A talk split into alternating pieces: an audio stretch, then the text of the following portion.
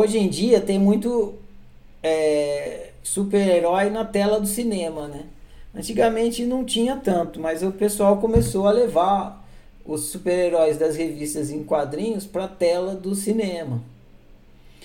E esses filmes que vocês veem, que a gente vê hoje em dia, super-heróis Marvel, começou tudo na revista em quadrinho. Aí depois o pessoal começou a pegar essa revista em quadrinho e botar na tela do cinema. Tem um personagem da revista em quadrinho que chama Surfista Prateado, Silver Surfer.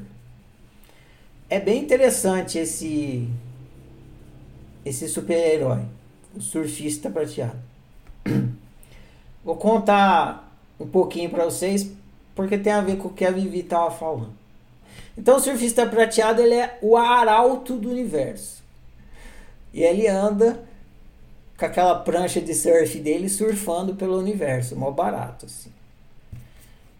Ele trabalha para um outro cara super poderoso, que eu esqueci o nome do desse aí, mas é devorador de mundos. Ele chega num planeta assim, ele engole o planeta inteiro, ele devora esse mundo. E ele não tá nem aí se tem gente que mora lá, que aquele planeta tem uma história, ele não tá nem aí. Ele tem fome, só isso, ele tem fome. Então ele tem fome, ele chega lá e come um planeta inteiro, dá uma bocanhada e come o planeta. Só que é isso, às vezes ele come um planeta que tem é habitado, tem toda uma história. Então o trabalho do surfista prateado é ir lá no planeta e ver se o planeta pode ser comido ou não. Aí vai lá e explica, fala, não come esse planeta, não, come aquele outro, aquele lá está desabitado. Ele vai lá e come aquele outro, então. Então o interessante é que o que, que é o surfista prateado? Ele é a consciência do grandão. Né? Porque o que, que é o, o, o bateu, levou? É você, você tá com fome de vingança. Né? Então você quer matar sua fome de vingança. Se você não tiver consciência, você vai simplesmente na fome de vingança. Você está com fome de vingança. Você recebeu uma violência, você quer se vingar. Tá. Você vai lá. Mas às vezes não é uma boa opção. Então você precisa da consciência para fazer. Que que eu, como é que eu lido com isso aqui? O grandão que come mundo, ele não tem consciência. Galactus. O Alex matou, chama Galactus. O Galactus ah, tá. é o devorador de mundos. O Galactus, isso. Então o Galactus ele faz qualquer coisa, ele vai lá, vai, ele é destemido, né? Porque ele não tem consciência. E o surfista prateado não, tem coisa que ele não faz. Porque ele tem consciência. E aí ele se questiona, né? Será que a consciência deixa a pessoa mais forte ou mais fraca? Porque se você olhar aquela história, se você vê uma pessoa que leva um, um tapa na cara e dá o outro, você vai falar: essa pessoa é um fraco. É um bosta.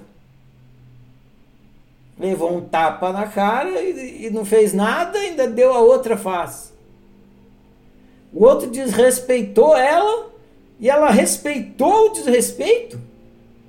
Ah, é um cuzão. É um bunda mole. É um fracote. Eu acho que a consciência deixa mais fraco porque a raiva deixa forte.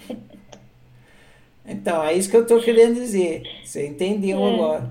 É, aos olhos de quem está jogando o jogo da violência, você se tornou um fraco.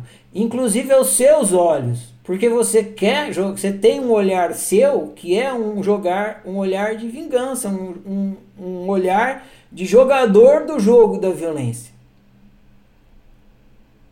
Então, os seus próprios olhos, nesse olhar de jogador, você, você, sua cabeça vai falar para você, mas você tá sendo um bundão. Larga de ser cuzão, meu.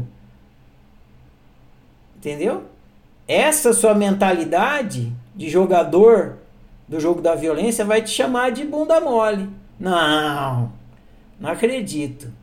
Você tá fazendo essas coisas aí de autoconhecimento e cada vez vira mais cuzão? Vai lá, devolve. Olha lá, ele tá de quatro. É a sua vez da vingança.